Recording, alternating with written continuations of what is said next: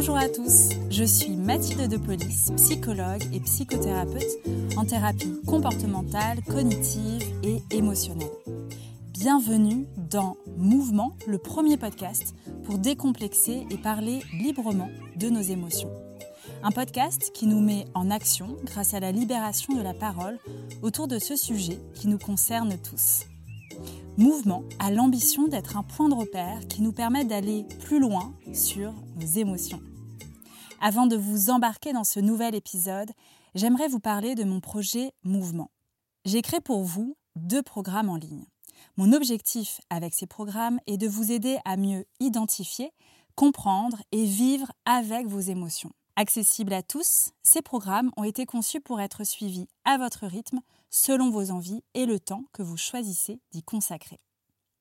Nous avons de nombreuses croyances autour des émotions. Nous pouvons avoir tendance à imaginer que le fait de les cacher peut donner l'image de quelqu'un de fort, de courageux. Ces croyances sont ancrées, pourtant elles nous desservent bien souvent.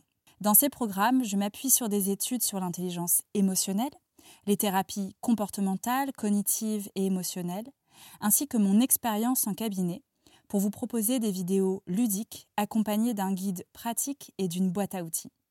Si vous êtes curieux de découvrir mes outils, que vous souhaitez mieux vous connaître et vivre plus en sérénité, rendez-vous sur mon site internet mouvement.mathilde-depolice.fr. Je compte sur vous pour en parler autour de vous et maintenant place à l'épisode.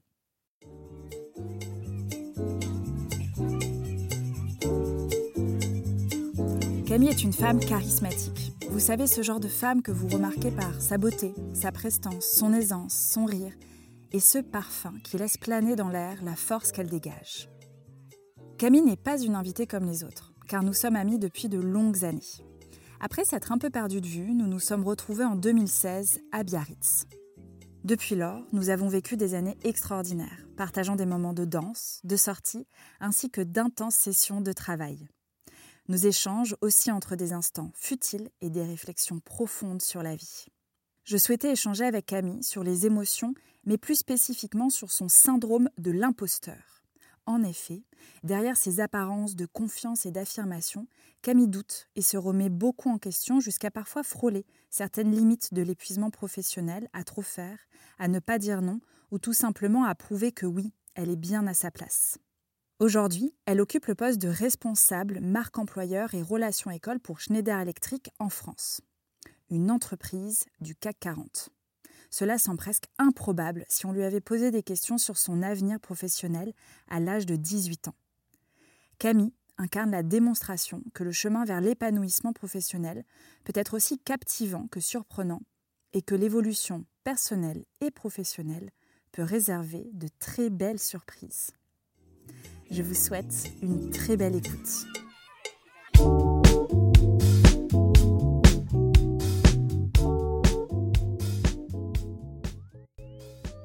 Bonjour Camille.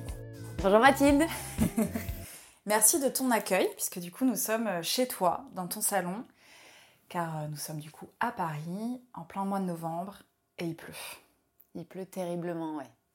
Donc voilà, on n'avait pas trop le choix. Normalement, le podcast Mouvement se fait en mouvement. Mais euh, dans nos échanges, je suis sûre, on pourra, on pourra se mettre en mouvement. Comment vas-tu? Eh bien écoute, je vais, euh, je vais bien. On est en week-end et, euh, et, tu es là, donc c'est toujours un plaisir de te retrouver. Très heureuse de, de, faire ce podcast avec toi. Et un peu stressée, effectivement. bah ouais, on change un peu, de, un peu de rôle. La première question du podcast Mouvement n'est clairement pas la plus évidente, mais au moins on rentre dans le vif du sujet. J'aimerais qu'on revienne à la petite Camille et de nous dire quel souvenir as-tu de toi enfant? Par rapport à tes émotions alors c'est assez particulier euh, pour moi de répondre à cette question parce que j'ai très peu de souvenirs de mon enfance.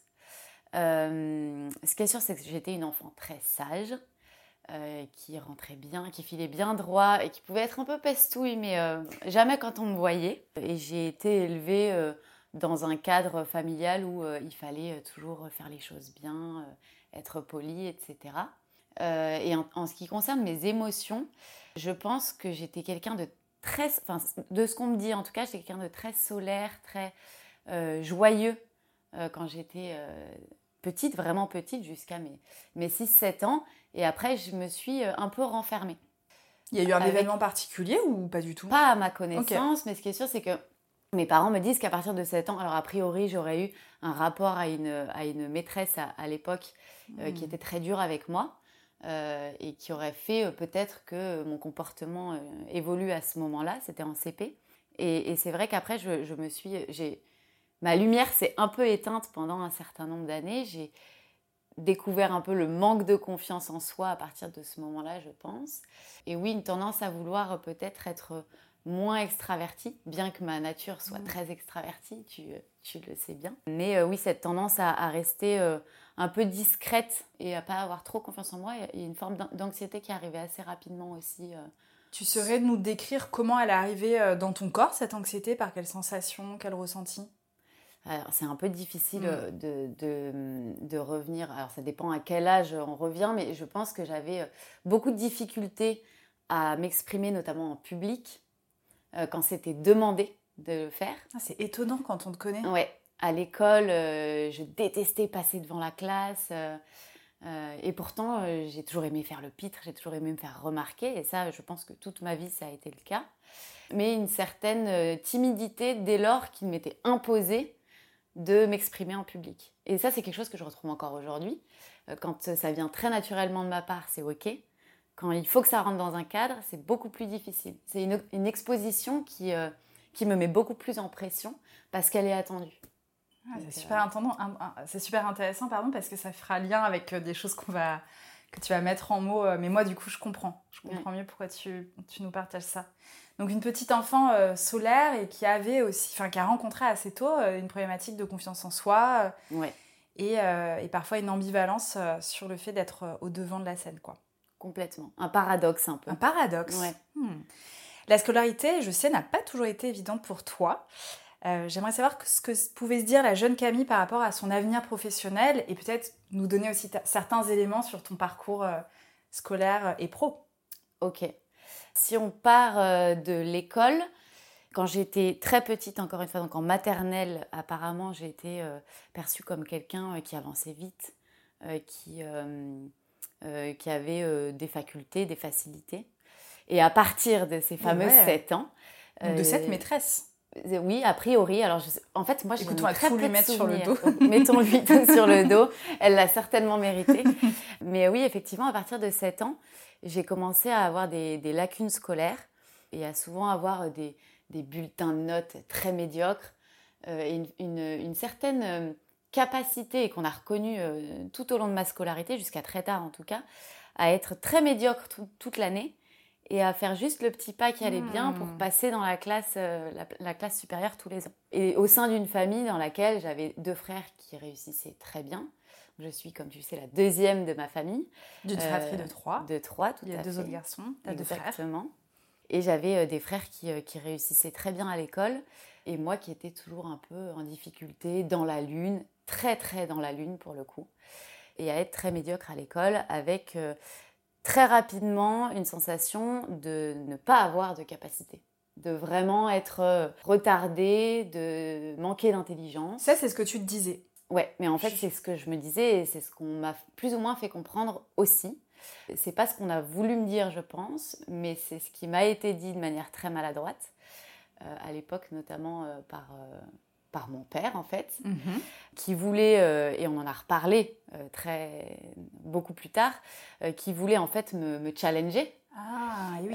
mais, mais qui en fait a eu des mots qui, moi, m'ont conf- m'ont conforté dans l'idée que j'étais pas capable, en fait. Ok. Et ça, tu l'as gardé longtemps? Et ça, je l'ai gardé très longtemps. Je l'ai gardé jusqu'à, je dirais, mes 20, 25 ans à peu près. Ah ouais. Euh, où là, j'ai commencé euh, un suivi bah, thérapeutique. Mm. Euh, J'en ai eu d'autres avant. J'ai beaucoup fait de, de, de- sur de toi-même. travail sur moi, ouais.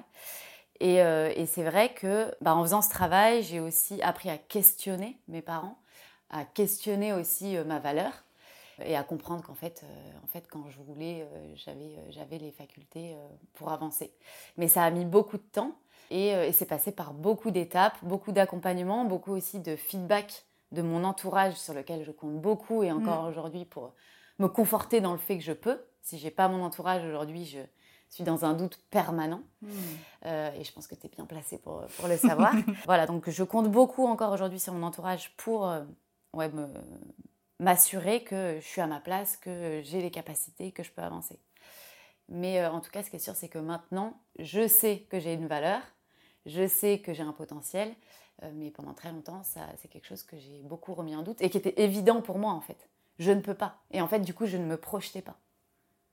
Euh, et, ça, c'est assez, euh, assez fou quand je, quand je prends un pas de recul sur, euh, sur mon histoire. Quoi. Ouais, c'est touchant parce qu'on se dit que la petite Camille, encore à la maternelle, elle était libre de tout ça et son potentiel était complètement exploité et que, voilà, on va pas tout mettre sur l'autre maîtresse, il y a sûrement eu d'autres éléments, d'autres personnes.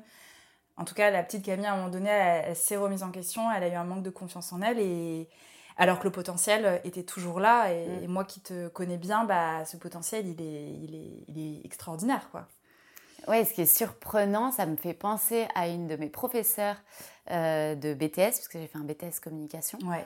qui, euh, il y a quelques temps, je lui ai écrit un message sur LinkedIn euh, en lui expliquant que j'avais certes pas été toujours assidue dans mes cours pendant, pendant ma scolarité, euh, mais que j'utilisais encore aujourd'hui euh, toutes les techniques qu'elle nous avait enseignées parce hmm. qu'elle était extrêmement structurée et je pense qu'elle m'a appris à me structurer aussi, même si je ne l'ai pas conscientisée sur le moment. Et en fait, je voulais la reconnaître pour ça en lui disant voilà, je pense que c'est important que vous sachiez que hmm. même si j'avais pas l'air d'être vraiment là et, très intéressée par ce que vous nous enseignez à l'époque, et ben aujourd'hui je m'en sers et je voulais, je voulais vous en remercier. Et en fait, elle m'a fait un retour qui m'a extrêmement touchée puisqu'elle m'a dit qu'elle n'avait jamais douté de mon potentiel. Et que, et, que, et que ça n'avait jamais été une question pour elle, en fait. Et du coup, moi, j'avais vu les choses, enfin, dans mon, dans, mon, dans mon spectre et ma manière d'interpréter les choses, il était évident qu'elle me prenait pour quelqu'un qui ne pouvait pas et qu'elle était agacée par ce comportement hmm. euh, un peu. Euh, nonchalant Un peu nonchalant, alors très nonchalant et, euh, et, complètement dans la lune ou à, faire des, des, blagues pour, pour me faire remarquer parce que c'était mon fort. et oui, et puis c'est un bon mécanisme de sécurité aussi. Hein. Exactement. Par rapport à tes études, du coup, euh, tu n'avais pas encore retrouvé cette confiance en toi, mais tu as quand même fait des études. Est-ce que tu peux nous en dire plus sur cette partie de ta vie et comment tu as dealé tout ça quoi? Ouais, alors les études, c'est, c'est, très rigolo parce que c'est une question que je me suis jamais posée, faire des études ou pas. En fait, parce que c'était évident que tu allais en faire ou? Parce que c'est comme si j'avais pas le choix d'en faire. Et oui. Euh, dans ma famille, il fallait faire un master, c'était évident. Je pense que la génération euh, euh, dont on est issu, on a encore des, parents pour lesquels c'est très important d'aller loin dans les études. Et du coup, c'était évident que je devais faire un master. Sauf que je savais pas du tout ce que je voulais faire. Je savais ni dans quoi j'étais douée, ni ce dont j'avais envie. Donc en fait, je me suis complètement laissée porter, et c'est ce qui explique aussi mon parcours très atypique, que j'arrive à expliquer aujourd'hui avec du recul, mais mais quand on le raconte de but en blanc comme ça, on peut se dire waouh, c'est quoi, c'est quoi ce parcours quoi? Donc j'ai fait ce, fameux BTS communication après m'être fait virer de mon IUT. euh, on, ne reviendra peut-être pas sur cette, sur cette phase-là. euh, mais, euh, mais voilà, donc j'ai fait, j'ai fait un BTS communication qui m'a beaucoup appris à me structurer, encore une fois, euh, mais dans lequel j'étais encore dans, dans un état d'esprit où l'école, c'était. je me projetais pas. Il n'y avait pas de suite, il n'y avait pas la, vie professionnelle, c'est jamais quelque chose que j'ai envisagé avant d'être dedans. Donc à la fin de ce BTS, euh, j'ai euh, voulu prolonger dans, le domaine de la communication, pas parce que j'en avais envie à ce moment-là, mais parce que bah, c'était la suite logique. Encore une fois, bloquée par, euh, par mon karma ou je ne sais quoi, qui donc j'ai pas été reçue dans les écoles pour lesquelles j'avais postulé. Et j'ai eu l'opportunité, la chance, grâce au réseau de ma famille, de faire euh, une licence, euh, une licence en, banque. Quand tu me connais aujourd'hui, tu, peux te poser la question qu'est-ce que je suis allée faire en banque? Mais, euh, mais j'ai fait cette licence et là, c'est à partir de ce moment-là, pour le coup. Alors, j'ai très vite compris que ce n'était pas fait pour moi, mais j'ai très vite compris qu'il y avait quelque chose à aller chercher dans les études, qu'il y avait quelque chose à apprendre, qu'il y avait un enseignement à en tirer, là où ça n'avait jamais été le cas jusqu'alors. Et du coup, en licence, j'ai vraiment appris, euh, j'ai appris à travailler, je pense, en licence. Et ensuite, j'ai voulu m'orienter dans les RH. Je pense que c'était encore une fois de la, de la, facilité parce que tu sais que ma mère travaille mm. dans le domaine des ressources humaines. Donc, j'ai fait ce master qui n'a pas été euh, transcendant pour moi, mais pour le coup, dans lequel j'ai été, euh, j'ai été bonne puisque j'avais de très bonnes notes et sans faire énormément d'efforts. Mais encore une fois, avec une difficulté à me projeter. Pas de suite à ça. Voilà. Puis en, parallèle, je me suis mise en couple avec quelqu'un qui était plus âgé que moi et euh, qui était déjà très avancé dans le monde professionnel. Ça aurait pu me donner euh, cette projection et en fait pas du tout. Je ne voyais pas de suite, je savais pas ce que je voulais faire. Et je ne sais pas si tu veux que j'enchaîne tout de suite sur la suite des études. Bah si, parce que ça fait un peu lien avec euh, ton arrivée à Biarritz en 2016 où du coup nous on se retrouve. Et en 2018, tu décides de te mettre en auto-entrepreneur. Exactement. Et j'aimerais savoir, parce que c'est pas une étape forcément évidente, et justement sur euh, quelle est ma place, quelle place j'ai envie d'avoir euh, dans le monde professionnel, et j'aimerais savoir comment tu l'as vécu. Est-ce que justement cette anxiété est revenue toquer à ta porte à ce moment-là? Ça peut être intéressant que tu nous partages euh, ouais, alors, ton vécu. Ouais, alors là c'est assez surprenant pour le coup parce que l'anxiété, je je l'ai pas forcément eu au moment de lancer mon statut auto-entrepreneur, je l'ai eu avant. En fait, j'étais dans un contexte de vie où j'étais donc en couple avec, avec cette personne plus âgée que moi qui avait un, bon travail. Euh, moi, j'ai été euh, un peu euh, en dilettante à, me poser des questions sur ce que je voulais, etc. Et en fait, il se trouve que du jour au lendemain, j'arrive à Biarritz. du jour au lendemain, non, mais j'arrive à Biarritz. Quelques mois plus tard, on se sépare avec cette personne. Et donc, j'ai à ce moment-là plus de conjoint, plus de travail. Et je décide de rester quand même à Biarritz. Mm. Et pas d'environnement euh, familial, enfin pas. Bah, tu connaissais personne. Rien à quoi me raccrocher, mm. à part euh, à l'époque toi, que je connaissais euh, et qui a été un, vrai soutien à cette époque, il faut le dire. Et du coup, je me suis dit, de toute façon, j'ai pas, pas le choix. Et en fait, là, j'ai envie de faire un truc pour moi, je tente ma chance. J'ai quand même eu la chance dans mon parcours d'avoir un soutien à ce moment-là financier de mm. mes parents.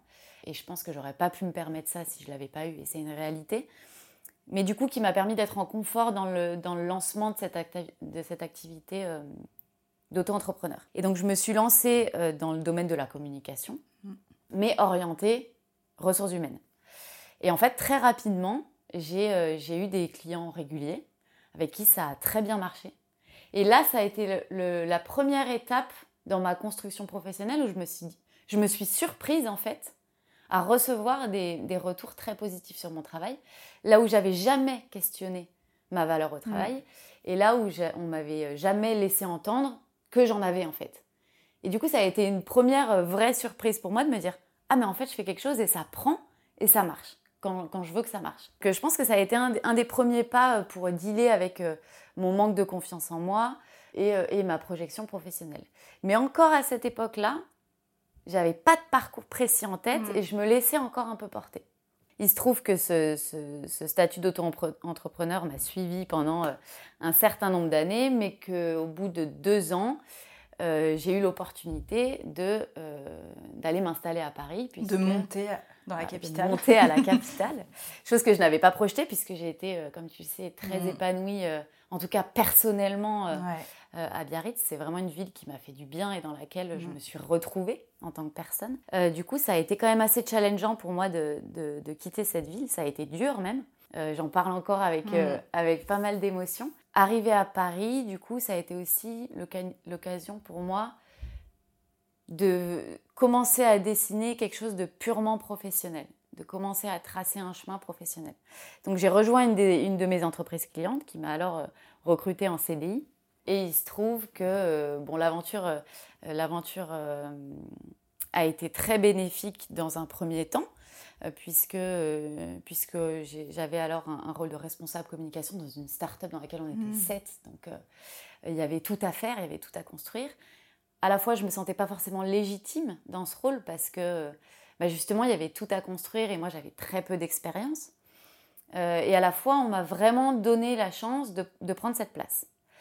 Bon, il se trouve qu'après, l'entreprise a eu des, de grosses difficultés euh, financières et euh, au bout du compte, euh, l'entreprise a, a, coulé et, et j'ai dû, dû la quitter. Et le Covid est arrivé juste après, juste après que, que, que, cette aventure prenne fin. Et là, à nouveau, un gros questionnement sur qu'est-ce que je fais, où est-ce que je vais, qu'est-ce que je veux, encore une fois, parce que c'était pas encore très clair pour moi. Et je pense, au fond, un peu de remise en question de ma valeur, parce que pour, pourquoi à cette période, là où je voyais tous mes amis se développer professionnellement, commencer à trouver leur place, mm. s'installer dans un job, bah moi j'avais l'impression de repartir à zéro. Et, donc euh, le Covid a été euh, euh, assez particulier à vivre pour moi parce que bah, j'avais rien à faire, j'avais pas d'envie particulière, ou en tout cas pas une ambition clair sur, sur, sur la suite des événements d'un point de vue professionnel. Et, c'est pour ça que j'ai, à ce moment-là, développé plus ma passion, qui est le chant, pour peut-être aussi prendre le temps de, de re-questionner là où était ma place et ce que j'avais envie de faire. Et en fait, il se trouve qu'en 2021, ça faisait quelques mois que je me disais, ok, là, il faut que, faut que je trouve un job. J'adore ce que j'ai construit dans la chanson. Euh, c'est quelque chose qui est important pour moi, qui sera toujours important pour moi. Mais j'ai besoin de retrouver cette stimulation, ce challenge qu'on retrouve en, en environnement d'entreprise, en fait.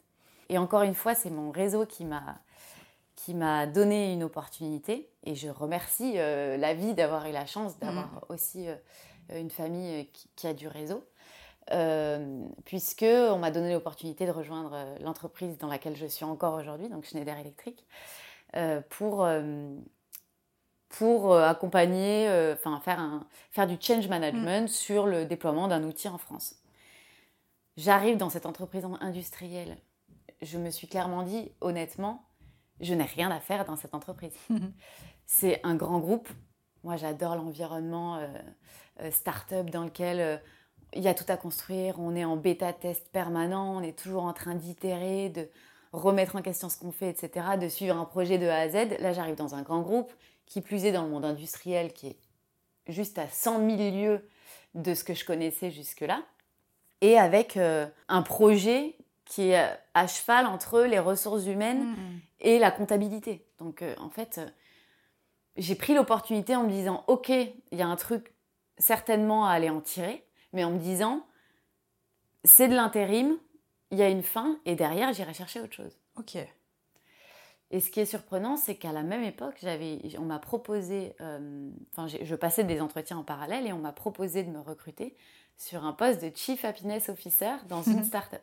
Et je me suis posé la question en fait, de qu'est-ce que je fais? Est-ce que je vais dans ce projet qui ressemble a priori en rien à ce que je recherche? Ou est-ce que je vais euh, côté, euh, côté facilité, entre guillemets Ouais, c'est ça. Euh, dans cette start-up? Et là, j'ai eu un discours assez double, puisque dans ma j'écoute beaucoup aussi ma famille en mm. contexte professionnel, puisque j'ai dans ma famille deux personnes qui m'inspirent professionnellement, c'est mon frère et ma mère. Et ma mère me dit euh, prends le job de, Chief Happiness Officer parce que en ce moment j'ai été euh, en gros deal avec mes hmm. émotions à ce moment-là. J'étais vraiment euh, pas sûre de moi. je sortais d'une période compliquée personnellement où ouais, j'étais vraiment pas bien à cette, à cette période et elle me dit c'est pas le moment de hmm. prendre ce job qui risque de t'enfoncer encore plus. Donc là, sans le vouloir, elle m'a remise dans une situation euh, dans laquelle bah, je, me minimisais en fait. On en a rediscuté après coup et elle, euh, voilà, elle me dit j'ai jamais voulu te, faire ressentir C'est la protection. Voilà, c'est la protection maternelle, euh, certainement une forme de maladresse à ce mm. moment-là. Mais voilà, et du coup, donc ma mère qui me tient ce discours-là de protège-toi, préserve-toi et quand tu iras bien, prends un job. Un job qui, qui peut-être. Qui va te challenger un peu plus. Qui va te challenger plus. Et mon frère qui me dit mais t'es barjo, euh, tu prends ce job, euh, tu tentes, il y a plein de choses à apprendre, euh, et puis si ça se trouve dans 10 ans t'es encore dans cette boîte et tu vas mm. adorer, t'en sais rien. C'est pas le moment de, freiner de cas de fer, tu te challenges, t'y vas quoi. et j'ai écouté mon frère. je n'écoute pas toujours mon frère. mais là-dessus. mais j'ai écouté mon frère parce que ouais là c'était je mm. et je pense que j'ai très très bien fait de le faire. Et on a la réponse aujourd'hui. On a la réponse aujourd'hui. T'as bien fait de le faire ouais. Ouais ouais c'est clair. Et, je me retrouve dans cette boîte et le premier call que je prends, donc on commence par un call de deux heures avec bah, mon chef de l'époque et on commence à parler dans le jargon Schneider Electric. Quoi. Donc, bah, comme dans tout grand groupe, hein, bah tu as, des acronymes, un vocabulaire technique, parce que entreprise du secteur industriel. Mm. Et là, je me dis, waouh, je passe deux heures à me dire, je, mais sincèrement, je comprends je rien. Ne comprends rien. Et à me dire, et en fait je raccroche, j'appelle mon frère et je lui dis, il y a erreur sur la personne, on m'a recruté, mais je ne suis pas faite pour ce job. Je vais faire planter le projet. Il faut que j'annule tout en fait, il faut que je les prévienne. Ils vont s'en rendre compte un bout d'un moment. Ils vont se rendre compte que je suis pas, que je comprends rien en fait. Puis là, je pouvais même pas produire quelque chose sur les deux heures. Je pense que la moitié des mots, je ne les comprenais pas en fait. Comment t'as fait alors? Et en fait, du coup, j'ai appelé mon frère en panique et je, pense même que j'ai pleuré en fait. J'étais vraiment dans, dans une situation d'anxiété, de, remise en question de ma valeur, de syndrome de l'imposteur plus plus. Mon frère m'a dit, en fait, là, tu es en train de rentrer dans un groupe du CAC 40, dans un groupe, en fait, juste. C'est normal que tu ne comprennes pas. Hmm. Ça va venir, tu prends le temps, tu poses des questions quand tu as des questions à poser, tu n'as pas peur d'y aller, et ça va venir tout seul. Il me dit, les deux premières semaines, tu vas rien comprendre et ce sera normal. Si dans trois mois, tu me dis, je comprends rien, là, faudra te remettre en question. Hmm. Là, tu as passé un call de deux heures, continue et tu verras. Pose Et surtout, pose des questions. Hmm. J'ai avancé comme ça. Et très rapidement, j'ai compris, euh, j'ai compris la teneur du projet, j'ai compris quel était mon rôle, j'ai compris euh, comment... Euh, comment ça fonctionnait. Voilà, comment l'outil fonctionnait, comment interagir avec les interlocuteurs, etc. La fin de, ce projet qui a été...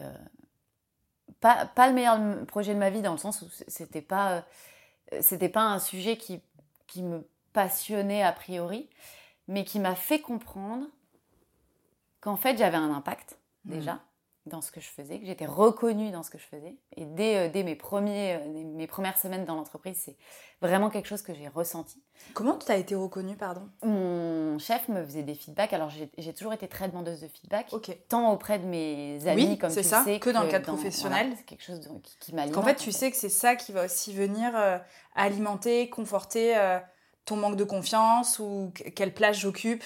C'est ce feedback. C'est mm. exactement. Aujourd'hui, si, si je ne vais pas chercher le feedback et mm. qu'on ne me le donne pas naturellement, je n'évolue pas. Parce que je me mets toute, et c'est encore vrai aujourd'hui, hein, je me mets toute seule dans une, dans une, dans, dans ma barre, dans mes barrières de protection et je me dis que je peux pas aller plus loin. Et pour avancer, j'ai besoin d'aller chercher le feedback. Et parfois, je pense que c'est trop parce que mon besoin de reconnaissance, c'est la seule chose qui m'alimente et qui mm. m'aide à avancer. Mais aujourd'hui, j'ai pas trouvé d'autres solutions. Donc euh, j'ai très vite demandé du feedback à mon manager qui m'en a, a fait euh, régulièrement et c'était du feedback euh, souvent très positif en fait. Ça me surprenait beaucoup parce que j'avais l'impression de ne pas être forcément très bonne dans, dans, tant dans mes livrables, de mes livrables pardon, que dans ma manière d'interagir avec les autres. J'avais l'impression de tâtonner beaucoup, puis de ne pas avoir beaucoup de, de connaissances. Ça, ça a encore été une... Je pense que ce chef m'a aidé à faire tomber une barrière supplémentaire. Et à la fin de mon contrat, donc j'étais en intérim encore une fois, et euh, j'ai l'opportunité de reprendre à nouveau un contrat d'intérim dans les équipes communication chez Schneider Electric. Là, je me dis, mais déjà, comment ça se fait? Attends, il y a erreur, quoi. à nouveau, je me questionne. Donc j'avais, hmm. j'avais exprimé le fait que je voulais rester dans l'entreprise parce que j'ai vraiment adhéré avec la culture, j'ai j'ai adhéré euh, avec, euh, ouais, avec euh, les, humains qui, faisaient cette entreprise. Mm. Et ça m'a donné envie d'aller chercher plus loin. Et donc, on me dit, ah bah, il y a un poste qui se libère à cet endroit-là, dans les équipes communication en France. C'est un remplacement, voilà, ce sera pour six mois, mais passe les entretiens, etc. Et en fait, je suis prise, je suis prise sur, sur ce remplacement. À nouveau, prise de poste, premier échange avec mon manager. Et là, je me dis, euh, mais en fait, je vais pas savoir faire. Premier exercice qu'il me donne à faire, c'est, c'est pas quelque chose de compliqué en soi, mais il me sort, je crois que c'était un article ou je sais plus, sur, sur un sujet assez technique d'une de nos solutions. Et, euh, il me demande de le remanier pour en faire un article euh, simplifié, efficace, straight to hmm. the point, pour expliquer cette solution en détail. Et en fait, je comprenais rien à cet article. ça parlait de, nos solutions, mais j'avais jamais, euh, j'étais jamais rentrée dans le mm. cœur du métier de Schneider. Et du coup, je ne comprenais pas de quoi en parler. Donc, j'ai produit un truc un peu euh, comme je pouvais avec ce que j'avais. Et on avance comme ça, etc. Et en fait, ce, manager, à qui j'ai beaucoup demandé du feedback, qui m'a vraiment aidé à prendre confiance en moi et qui m'a beaucoup accompagnée par la suite, mm. Euh, m'a aidé et à me structurer, parce que ce, manager est encore quelqu'un de très structuré, et m'a aidé à, légitimer ma place aussi, je pense, à ce moment-là. Parce que euh, moi, j'avais encore pas, pas, du tout confiance en ce que je faisais. Mais lui euh, me faisait souvent du, feedback en me disant que... Et pourtant, c'est pas quelqu'un qui était naturellement dans, dans, le feedback à exprimer par des hmm. tonnes de mots la teneur de mon travail. Mais en fait, justement, quand il me faisait un feedback, du hmm. coup, je le prenais vraiment pour ce qu'il était. Je passe ces trois premiers mois dans, dans, son équipe, toujours à remettre en question ma légitimité, mais à petit à petit prendre ma place. À ce moment-là, il se trouve que dans les équipes euh, Talent Acquisition, Talent Development de Schneider Electric en France, euh, il y, y, a un poste qui était vacant, qui était celui que j'occupe actuellement. et donc celui de responsable marque employeur et relations école en France. Mon manager me dit euh, bah, Camille, euh, moi j'ai bien envie de te pousser euh, sur ce job. Et là je lui dis mais comment ça? Je ne sais même pas vraiment de quoi il s'agit. ok, et donc il me briefe un peu, il me dit donc tu vas rencontrer le DRH, tu vas rencontrer ta future chef, tu vas rencontrer son homologue dans les équipes mondiales, hmm. etc. Donc tu vas devoir parler en anglais. Moi j'étais là, oh là là, je ne sais pas parler anglais je ne connais pas bien ses interlocuteurs, euh, je ne suis pas une entraînée des entretiens non plus. Hmm. Et c'est un rôle sur lequel j'ai jamais eu l'occasion de montrer que j'avais ma place et que j'avais les compétences. Mais j'y vais. Encore une fois, j'ai mon frère au téléphone et il me dit Mais tu vas carrément, Cam Il n'y a même pas de débat, ouais. tu fonces. Mon frère est très bon dans, dans la manière de, de, se pitcher en fait. Hmm je, pense avoir des bonnes facultés en communication, mais pour parler de moi, c'est plus difficile. Beaucoup plus difficile. Enfin, pour parler de moi euh, en mode soft, euh, blague, etc., aucun problème, mais pour euh, aller prouver ma valeur mm. devant quelqu'un, c'est très compliqué. Donc, du coup, je me suis quand même pas mal fait briefer par mon frère mm. là-dessus. passe les entretiens, les uns après les autres. Enfin, on me dit que j'ai le poste. Et là, je tombe des nues. Vraiment, je tombe des nues. Alors, je ne l'ai évidemment pas montré à ce moment-là, mais je ne comprenais pas. Euh, ouais, je qu'est-ce qui se passe pas Pourquoi moi, en fait Ça m'a mis un stress énorme. Je me suis dit, mais comment je vais prouver ma compétence euh, J'arrive dans, dans une équipe de 30 personnes et je vais devoir avoir le rôle de responsabilité, un rôle de mmh. responsabilité sur la partie relations école notamment, euh, où, où je, vais, je, vais, je vais porter ce sujet-là et en fait, j'ai jamais travaillé dans, dans, dans, le domaine de la relation école. Je sais pas du tout comment ça se passe. Je sais pas quel est euh, le ton à adopter face à nos différents interlocuteurs. Je, je remets tout en question, quoi. J'ai encore une fois euh, eu la chance d'avoir une manager bah, qui est encore ma manager aujourd'hui, hein, qui a été euh, et qui est encore hyper accompagnante en fait. Hmm. Et c'est ça que j'aime beaucoup chez Schneider Electric, c'est qu'on donne vraiment l'opportunité aux gens qui en ont envie de trouver leur place et de développer leur potentiel, quel qu'il soit en fait. Les trois managers que j'ai eus jusqu'à présent mm. euh, chez Schneider, ça a, été des managers euh, qui m'ont poussé en fait, ah qui m'ont jamais euh, limité, minimisé, qui m'ont toujours dit ouais bah là tu arrives à faire ça, c'est bien, mais tu vas aller un cran plus loin. J'ai même une autre sensation d'un point de vue extérieur quand tu m'en parlais, c'est que eux avaient compris des trucs que toi tu n'avais pas encore compris, comme s'ils avaient une longueur d'avance de se dire ok en fait Camille, elle est capable de faire ça, ça et ça.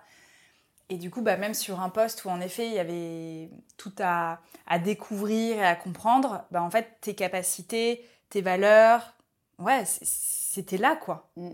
Ouais, c'est tout à fait vrai euh, ce que tu dis. Je, euh, je pense que. Et, ça a été. C'est quelque chose que j'ai vraiment remarqué avec euh, mon manager quand j'étais dans la com.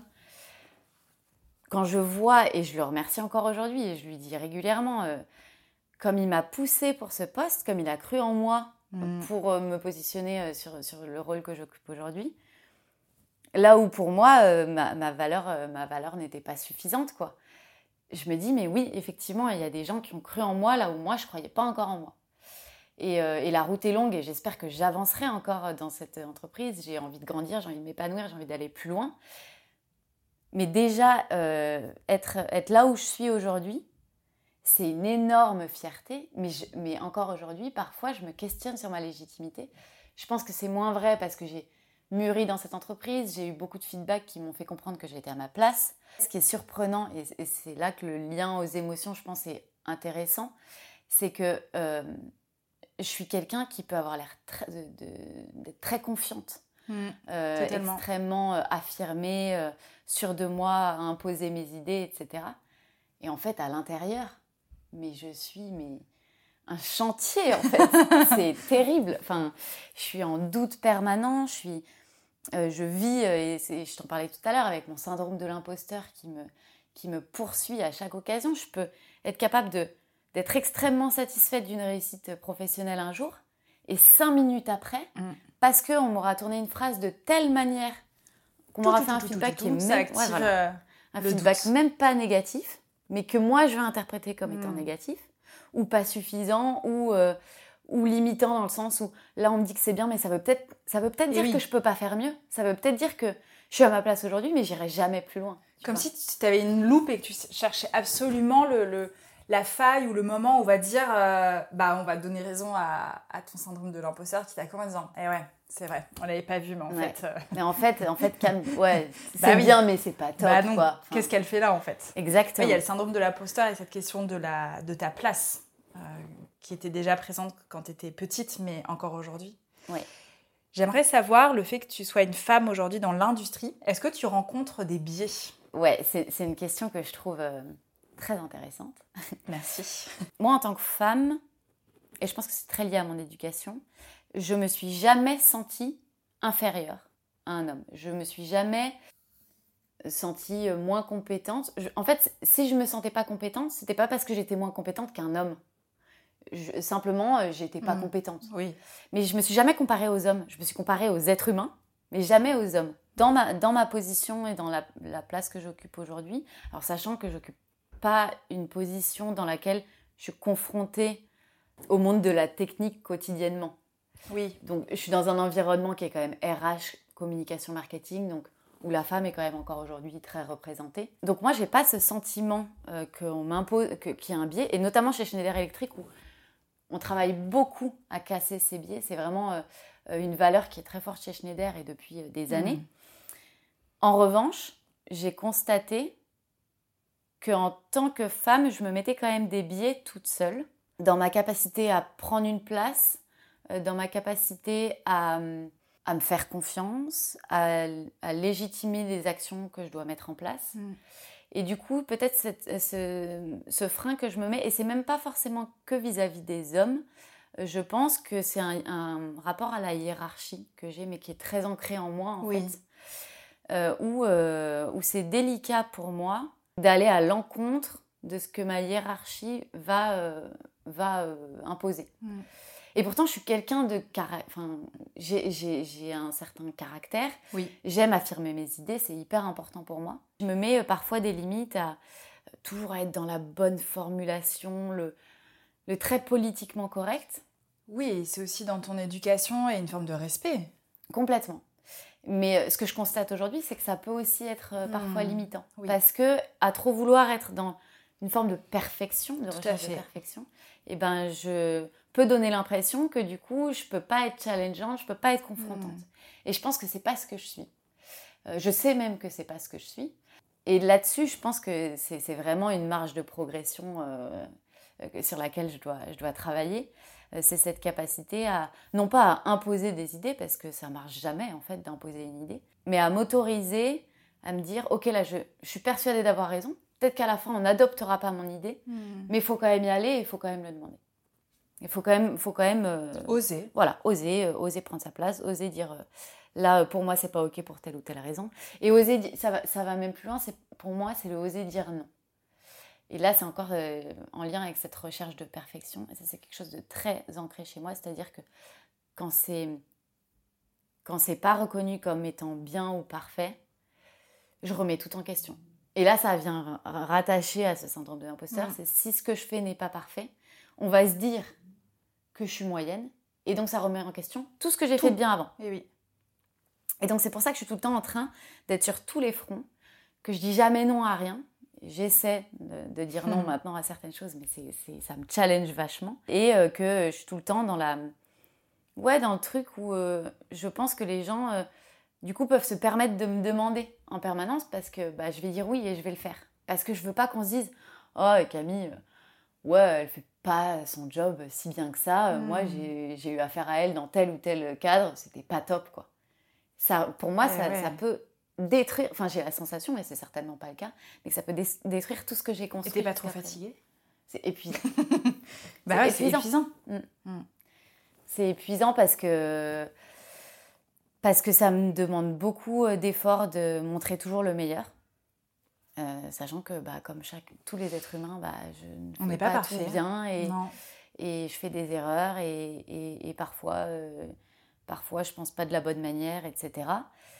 Mais en fait, c'est un essoufflement permanent. Et mm. c'est il y a une période où je me suis mise en, limite, hein, vraiment euh, professionnellement, dans le cadre de, ce job, c'est que j'ai tellement voulu prouver, me prouver à moi-même et mm. prouver aux autres. Je crois que c'est même prouver aux autres avant de me prouver à moi-même, au final, que je pouvais. Que, euh, que je me suis épuisée et qu'en fait, je vivais pour le travail. Euh, je dormais en pensant au travail, je me réveillais en pensant au travail. Je, le week-end, je ne parlais que de travail. Je me mmh. suis même un moment un peu isolée de mon cercle d'amis, là où je suis quelqu'un d'extrêmement social. Oui. et, et, et, au bout d'un moment, l'épuisement a été tellement fort que j'ai commencé à, avoir des, à vivre des situations où j'oubliais des choses mais que j'avais vécues trois minutes avant et j'oubliais que je les avais faites. Et oui, en fait, ton cerveau, il était déjà trop, euh, trop occupé par euh, tout le côté professionnel, quoi. Exactement. Tu étais en saturation, tu été pas loin de faire un, un épuisement professionnel. Ouais, c'est ça. Et en fait, ce qui est fou, c'est que c'est mon entreprise n'a jamais exigé que je me mette dans cette situation. Ils m'ont jamais dit tu pousses et tu, et tu dis jamais stop. Ils m'ont jamais dit tu prends tous les projets et, tu dis jamais quand, es, quand, es, euh, quand tu peux plus, quand tu satures. C'est toi. C'est moi toute seule qui me suis dit il faut que je prouve, il faut que j'arrive, il faut que je performe et qui est euh, accepté, accepté, accepté en disant toujours avec le sourire parce que je souris tout le temps. Ça va tout le temps très bien, moi. donc, euh, donc ouais, à, à, montrer que cette facette de ça va bien, je gère, je lead je, suis full power, euh, c'est ok, en plus je développe mon réseau parce que j'adore ça, etc. Mais en fait, j'ai été au fond du saut à un mm. moment donné. Et heureusement, j'ai été très bien accompagnée, notamment par, euh, par mon entreprise. Oui. Euh, quand j'ai dit, ok, là c'est trop. Du coup, du coup j'ai appris à mettre un équilibre et des limites. Et des limites dans, dans, dans mon cadre pro. C'est super intéressant ce que tu nous partages et ça fait lien avec euh, une de mes dernières questions parce qu'on on approche bientôt la fin. J'aimerais savoir si pour toi le sujet des émotions et plus largement celle de la santé mentale doit être prise en charge en interne ou doit être la responsabilité de chaque collaborateur? Ouais, C'est une, une, question, je pense, qui est clé aujourd'hui parce que bah, les, tout ce qu'on appelle les risques psychosociaux en entreprise, mmh. c'est c'est quelque chose qui prend beaucoup de place euh, dans notre génération. Déjà qu'on a nommé, donc euh, qu'on a commencé à analyser, mais qu'on constate de plus en plus dans les entreprises, et quelle mm. qu'en soit la taille, quel que soit le secteur d'activité. Pour répondre à ta question, je dirais qu'il y a deux façons d'y répondre. Pour, pour moi, c'est la responsabilité des deux. Mais c'est avant tout pour moi la responsabilité de, du collaborateur de savoir poser ses limites. Si tu poses pas tes limites, les gens ils peuvent pas deviner à ta place. Et ça, c'est quelque chose que j'ai appris à mes dépens. Mais quand tu dis que tout va bien et que tu gères et qu'en fait ton travail il est fait et que ça avance et que ça roule et qu'il y a voilà il n'y a, pas de point bloquant, comment tu veux qu'en face on se dise tiens celle-ci elle est peut-être pas en super hmm. forme, euh, tu souris tous les jours, tu es au travail tous les jours, euh, tu rends, tu rends tes livrables. Tu es efficace. Bah oui. Donc c'est une question que tu dois d'abord en tant que collaborateur te poser et te dire ok j'aime mon job, je m'y investis parce que c'est hmm. important pour moi et c'est dans ma nature parce que toutes les natures ne sont pas exposées à ce genre de risque, je pense. En général, les natures exposées à ce genre de risque, c'est plutôt les personnes surimpliquées, souvent qui ont besoin aussi de prouver hein, euh, qu'elles sont capables. Et une fois que tu as posé toi tes limites, bah là, ça devient aussi le rôle de l'entreprise de dire ok il y a des limites bah comment je fais en sorte que mon collaborateur il continue de s'épanouir il continue de se développer il continue d'être en confiance dans son environnement professionnel sans, euh, sans euh, le limiter en lui disant mmh. bah lui il est faible je fais un raccourci, hein, mais il est faible parce qu'il n'est pas capable de gérer tant, euh, tant de sujets à la fois, alors qu'un autre le collaborateur est peut-être capable de le faire, lui, euh, sans que ça lui pose de, de problème. Mais c'est de savoir se dire, bah en fait, on est tous des êtres humains, chaque être humain a ses limites et elles sont pas au même endroit. Et en fait, comment j'adapte le, le, parcours de mon collaborateur bah, face, à, face à ses propres limites. Et avoir des limites d'implication ne veut pas dire que tu as des limites intellectuelles ou des barrières à évoluer. C'est juste, euh, bah, à un moment donné, euh, toi, tu n'as pas cette capacité à prendre euh, X sujet parce que, parce que ça te prend trop la tête, parce que justement, tu es trop surimpliqué et que du coup, tu n'arrives plus à couper et que tu n'arrives plus à vivre en dehors de ton travail. Mmh. Et là, ça devient pas sain. Donc la responsabilité, elle est vraiment double, je pense. Et c'est un sujet qui est, encore une fois, bah, après, dans, dans les grands groupes, je pense que c'est une nécessité, mais qui est vraiment pris euh, au, sérieux. chez Schneider parce que parce que c'est une réalité euh, dans toutes les entreprises et, et, en fait c'est quelque chose qu'il faut prévenir avant d'arriver sur du curatif quoi. Tout à fait. Pour la dernière question Camille, euh, j'aimerais alors il est toujours avec toi hein, ce monsieur, je sais pas si c'est un monsieur ou une madame d'ailleurs de syndrome de l'imposteur. Mais tu as quand même. C'est un monsieur. Mais tu as quand même pu avancer dessus et puis aujourd'hui tu, tu, nous en parles. Je suis sûre que dans les personnes qui nous écoutent, il y en a plusieurs qui se retrouveront avec ce syndrome de l'imposteur. Et si tu pouvais euh, s'adresser à ces personnes pour peut-être euh, les réconforter, leur partager des tips euh, ou juste leur, leur, faire un petit hug en disant bah ça, ça va aller ou on n'est pas tout seul. Voilà une, petite note pour finir sur, sur cet épisode avec toi. Ce que je voudrais dire pour les, les personnes qui subissent mmh. ce, ce, syndrome de l'imposteur, et je pense qu'on est aujourd'hui beaucoup dans ce cas. Il paraît. c'est qu'en fait déjà vous n'êtes vraiment pas tout seul. Et ça je pense que c'est important de, de le dire. De le dire et de mm. le conscientiser. De se dire, je ne suis pas complètement euh, euh, folle ou fou à me dire euh, mm. que. À, surinterpréter des choses parfois, à faire de l'overthinking, comme on dit. Vous n'êtes pas tout seul et aussi, plus on en parle et plus ça désamorce. Oui. j'aurais tendance à dire, il faut en parler, il ne faut pas avoir peur d'en parler. La santé mentale, aujourd'hui, on en parle de partout. on sait que avoir des difficultés, quelles qu'elles soient, ça ne veut pas dire qu'on est faible, ça ne veut pas dire qu'on n'est pas capable, ça veut juste dire que comme chacun d'entre nous, on a des choses à travailler pour évoluer. On a tous nos... Ma mère m'a toujours dit, on a tous des TP à faire, des travaux pratiques dans la vie. Et tant qu'on va pas les challenger, tant qu'on va pas travailler dessus, bah, la vie nous les impose. C'est ça. Et, euh, et, je pense que c'est ça qu'il faut se dire, c'est OK, j'ai euh, mes faiblesses, mes failles, mes problématiques. Ok, mais comment je peux travailler dessus? Qu'est-ce que je peux mettre en place? Et si j'arrive pas à trouver tout seul ce que je peux mettre en place, bah qui peut m'aider dans mon entourage professionnel, personnel, à avancer sur tel ou tel sujet? Ça peut être un psychologue, ça peut être un ami, ça peut être euh, un manager, ça peut être un collègue, euh, mais c'est comment avec ce que j'ai en tête, ce que je conscientise dans ma manière d'agir professionnellement ou personnellement, je peux aller mettre des petits jalons, des petits euh, des, choses qui vont me permettre bah, d'avancer petit à petit euh, vers le chemin de l'épanouissement euh, et, la sérénité au travail. Et ça, c'est quelque chose qui est une vraie quête, je pense, pour certains. Tu peux aimer ton travail, mais pas être serein dans ton travail. Mais on trouve les moyens, quand, on se donne les moyens, en fait, on peut, on peut avancer et c'est ça qui est chouette. Il n'y a, pas de, a pas de fin, en fait. Donc, problème, solution, quoi. Il y a toujours des solutions pas toujours celle qu'on voudrait. Mais il y en a. Mais il y en a. Merci Camille pour ta confiance. pour ce temps aussi que tu m'as dédié et que tu nous as dédié et de nous avoir partagé euh, bah, des choses aussi euh, intimes, personnelles et de voir qu'entre l'image que l'on peut donner et ce que l'on ressent à l'intérieur, bah il y a souvent un décalage. Moi je suis un peu biaisée là-dessus parce qu'en tant que psy, je le vois tous les jours. Euh, mais merci pour, euh, pour ton partage qui, je pense, euh, fera du bien à beaucoup de personnes. Bah, merci à toi pour son accueil. C'est un très bel exercice que tu m'as fait faire aujourd'hui. Donc, merci et, et, à, bientôt.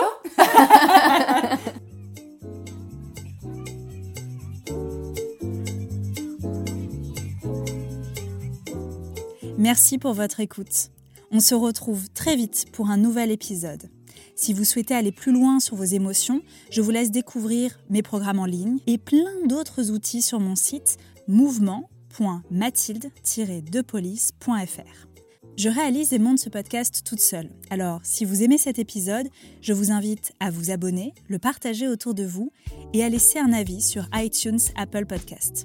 Cela vous prendra quelques minutes, mais me donnera beaucoup d'énergie.